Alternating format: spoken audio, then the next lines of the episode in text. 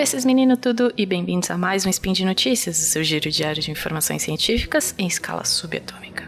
Meu nome é Thaís Bott e sim, novamente estou sem Cris Volta Cris. Eu estou querendo fazer essa hashtag bombar agora, então se vocês forem no Twitter e falarem, falarem Volta Cris, quem sabe ela volta para mim. Brincadeira.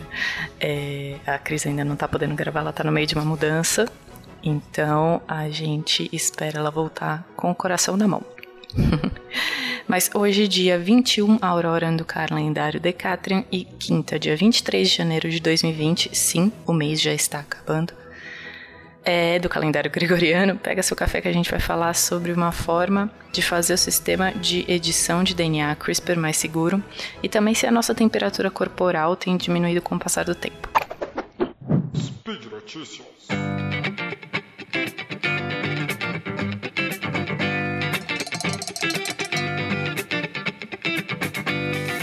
A nossa primeira notícia fala sobre CRISPR. E só para lembrar, hashtag volta Cris, a gente te ama.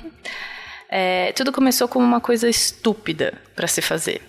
Lembra o Joe Bondi Denomi, que é um microbiologista da Universidade da Califórnia em São Francisco. É, quando ele era estudante de graduação lá no início de 2010, ele tentou infectar bactérias com o vírus que, teoricamente, não deveriam ter nenhuma chance contra essas bactérias. Ele sabia que esses vírus, ou fagos, ou phages, como a gente também chama, eles eram suscetíveis ao sistema CRISPR-Cas9, que é esse sistema de defesa bacteriano que os cientistas usaram como uma ferramenta poderosa para edição de genes. Na maioria dos casos, ele estava correto. O mecanismo CRISPR cortou os fagos, os vírus, em pedacinhos, mas em alguns casos, contra as probabilidades que o Joe tinha pensado, os invasores sobreviveram. Uma rápida comparação das sequências de DNA entre os vírus e as bactérias provou que a intuição do Joe estava correta. Os genes de fagos alinhados dentro do genoma bacteriano, ou seja, que tem a mesma sequência com o genoma bacteriano, estavam encerrando completamente o sistema CRISPR-Cas, ou seja, estava quebrando todo o é, sistema CRISPR-Cas9, o jeito que a bactéria tinha de se é, proteger contra esse vírus, e ela ficava vulnerável. Tá? O Joe, junto com um outro microbiologista que chama uma, desculpa, uma microbiologista que chama Karen Maxwell e uma outra April Pavluk, acho que é, é, eles fizeram ferramentas agora que são conhecidas como anti-CRISPR, tá? Isso é relativamente novo. Essas proteínas servem como pedras para as tesouras moleculares do CRISPR, ou seja, quando o sistema CRISPR vai lá quebrar os pedacinhos de DNA, ele quebra como se fosse com uma tesourinha, com uma enzima. Tá? E eles fizeram uma pedra para quebrar essa tesoura numa analogia meio pedra, papel, tesoura aqui. é, e logo eles estavam surgindo em todos os lugares. Mais de 50 proteínas anti-CRISPR já foram caracterizadas, cada uma com seus próprios meios de bloquear a ação de cortar e colar do sistema CRISPR, ou seja, isso já existe. É, alguns estão usando essas proteínas como interruptores, tipo on and off switch, para controlar mais finamente a, atividade dos sistemas CRISPR em aplicativos de edição de genes, tanto para biotecnologia ou para me medicina. Outros estão testando se eles ou outras moléculas de parada que conseguem parar o CRISPR poderiam servir como contramedidas de segurança de último recurso. Tipo, a última coisa que você tenta é uma, um jeito de parar essa edição de genes, capaz de controlar algumas armas biológicas editadas pelo genoma ou unidades genéticas fora de controle. Mas o que, que isso tem a ver com seres humanos? Porque eles estão vendo tudo isso daí em bactéria, né? É, o que acontece é que se os seres humanos já tiverem sido expostos a bactérias que tenham essas proteínas anti-CRISPR, muitos já têm o sistema imunológico já preparado para acabar com esse sistema CRISPR-Cas9. Então, dependendo das bactérias que a gente se infectou durante a vida, quanto maior for a expressão desse sistema pela bactéria, maior é a chance do nosso sistema imune ter usado esse sistema CRISPR como algo a se lutar. Então, a hora que você vai ser é, tratado com uma terapia para edição de genes, você mata a própria terapia tá? E isso pode representar um desafio muito grande para a pesquisa, né? Em ratos e camundongos, apenas uma dose de medicamento baseado em CRISPR pode provocar uma resposta imune forte o suficiente para tornar os tratamentos ineficazes os próximos, né? Então eles já ficam imunes a esse tratamento. Os anticrisprs eles podem fornecer uma rede de segurança molecular contra, contra, esses possíveis ataques biológicos. A gente precisa ter um off switch, a gente precisa ter um botão de desligar. Por enquanto, essas aplicações são principalmente hipotéticas, né? Ainda está na, ainda tá na parte da pesquisa, não chega ainda para a gente. O único relatório publicado de pesquisadores que usam anti-CRISPR para inibir a movimentação de genes vem a edição de genes vem de um experimento que é em leveduras, ou seja, ainda está no organismo unicelular. A gente ainda não chegou em é, organismos multicelulares. Para ver a resposta imune contra o CRISPR, sim, os, os ratos e camundongos já, já mostraram isso para gente.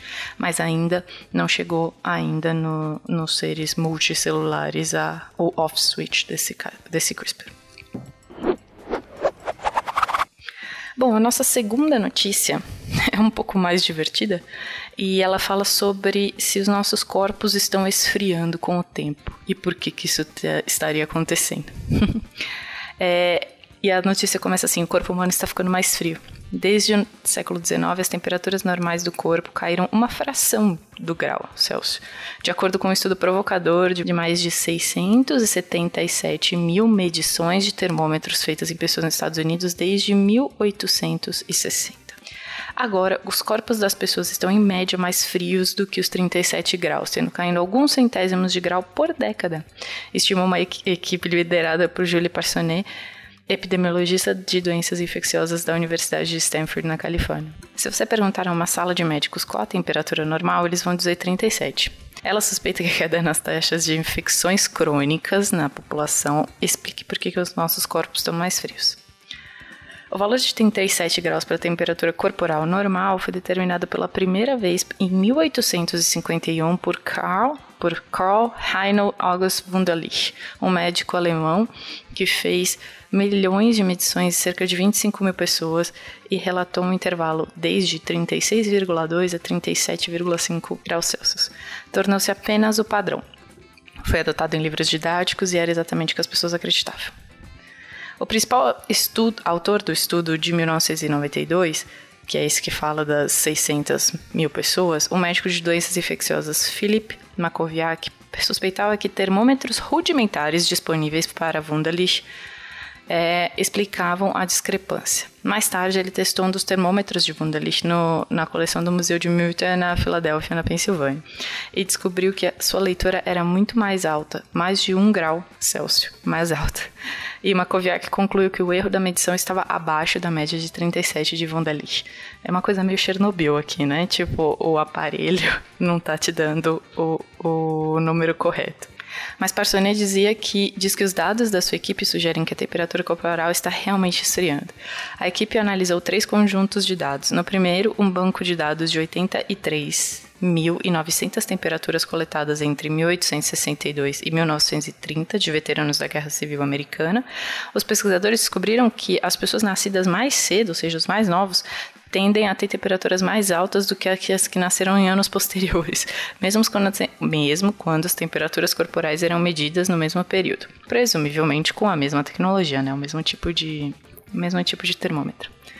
Isso sugere que as melhorias na tecnologia do termômetro não estavam por trás dessa tendência do corpo estar mais frio com o tempo, né?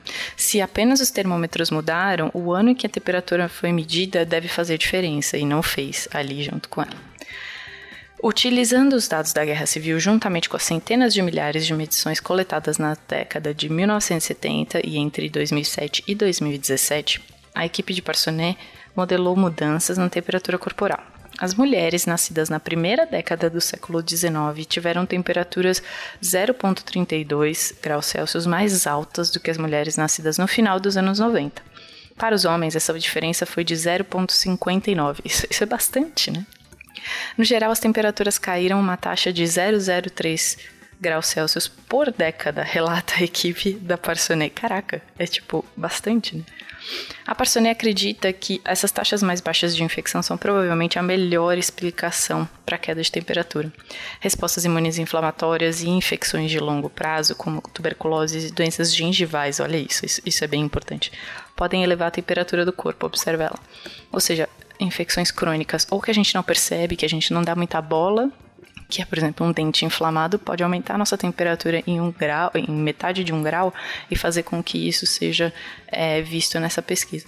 Agora, se a gente trata melhor dos dentes, o que acontece com o passar das décadas, pode ser que esse fator de ter uma temperatura um pouquinho maior esteja é, caindo com o tempo. Que bom que é devido ao ao cuidado do ser humano. Se você olhar para a grande maioria das pessoas no século XIX, tenho certeza que literalmente todas elas tinham uma condição inflamatória crônica, diz a Parsonet.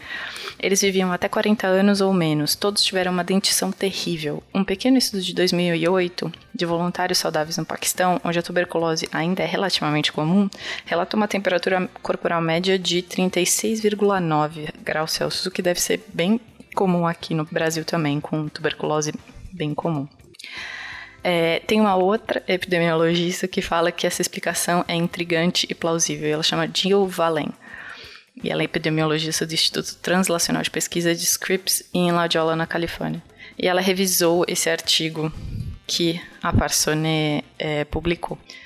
Nenhuma das medições de temperatura em que os pesquisadores se baseavam se estendeu ao período iniciado na década de 1940, quando foram introduzidos antibióticos, ou seja, isso é muito importante também. Valen diz que uma queda acentuada na temperatura corporal durante esse período apoiaria a teoria de que as infecções explicavam a tendência do resfriamento. Ou seja, se a Parsonê tivesse dados de antes dos antibióticos, ela teria mais é, garantia de que é, as infecções seriam estariam por trás desse, nesse, dessa, desse aumento de temperatura, ou seja, quando vêm os antibióticos, as infecções caem, a temperatura cai também. Makoviak, no entanto, não está convencido de que a temperatura corporal esteja caindo. Ele fala: Estou preocupado porque existem muitas variáveis que não são contabilizadas. Por exemplo, os dados da Guerra Civil não indicam se as temperaturas foram tomadas por via oral ou na axila, que também pode ser uma, uma, coisa que faz diferença, nem a hora do dia em que foram coletadas. Sim, isso também faz diferença. Não há explicação biológica que eu acho convincente, ele fala. Mas estamos falando de 200 anos, que na evolução da vida são apenas um piscar de olhos, sim. Mas a fisiologia humana mudou de outras maneiras e por isso não deve ser surpresa se o nosso corpo estiver um pouco mais frio. A Parsone diz: também crescemos, estamos mais altos, estamos mais gordos. Nós mudamos desde a da década de 1850. A temperatura é apenas um marcador dessa mudança. Bom, gente, por hoje é só. Ouça o Spin todos os dias para saber como andam as pesquisas com CRISPR e também conta pra gente se a sua temperatura corporal é das mais altas ou das mais baixas mas não se autodiagnostica com nenhuma infecção crônica, tá? Deixa ainda no post seu comentário, elogio, crítica e xingamento esporádico. Lembrando ainda que esse podcast só é possível por conta do seu apoio no patronato, no SciCast, tanto no Patreon, no Padrim e no PicPay. Um beijo e até amanhã.